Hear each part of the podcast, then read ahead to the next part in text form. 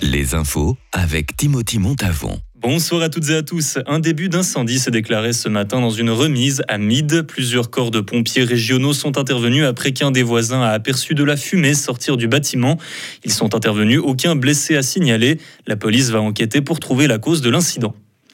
Les Fribourgeois auront l'occasion de euh, faire des vœux ce soir. C'est la période des Perséides, un groupe de plusieurs étoiles filantes qui passent chaque année dans notre ciel à la même période. C'est aussi le nom d'un mouvement collectif partout en Europe qui facilite leur observation. Plusieurs communes vont laisser l'éclairage public éteint entre minuit et 5 heures du matin pour qu'on puisse mieux voir les étoiles. Près de 500 communes romandes participent au projet cette année. En Suisse, début août rime avec pruneau. Nous sommes en pleine période de récolte de ces fruits très populaires dans notre pays. Chaque habitant en consomme 1,5 kg par année en moyenne. Les fruits devraient être d'excellente qualité, cette fois avec 2,6% de fruits bio. L'association Suisse Fruits dit s'attendre à environ 3000 tonnes de pruneaux d'ici au 10 septembre. Dans le Jura, ce week-end est celui du marché concours de Seigne-Légier. Le rassemblement réunit tous les passionnés des chevaux, en particulier ceux de la race Franche-Montagne. L'événement a démarré hier avec quelques incidents. Trois personnes ont fini à l'hôpital.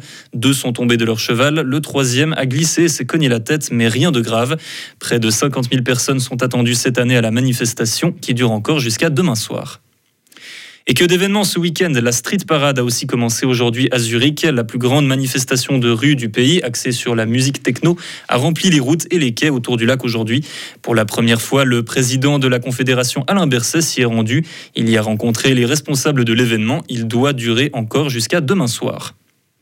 Coup de frayeur à Paris aujourd'hui. La tour Eiffel a été entièrement évacuée suite à une alerte à la bombe en début d'après-midi. Les experts en déminage de la police sont intervenus pour écarter le danger présumé.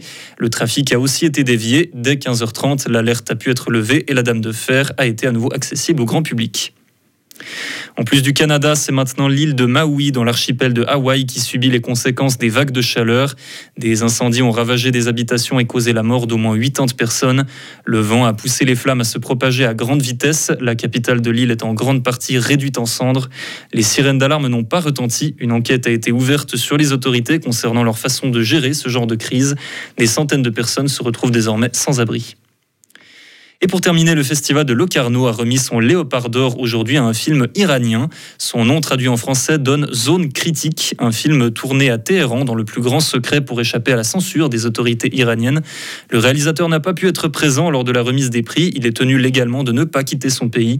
Bilan de cette édition 2023, 200 films projetés et environ 8000 visiteurs. Retrouvez toute l'info sur frappe et frappe.ch.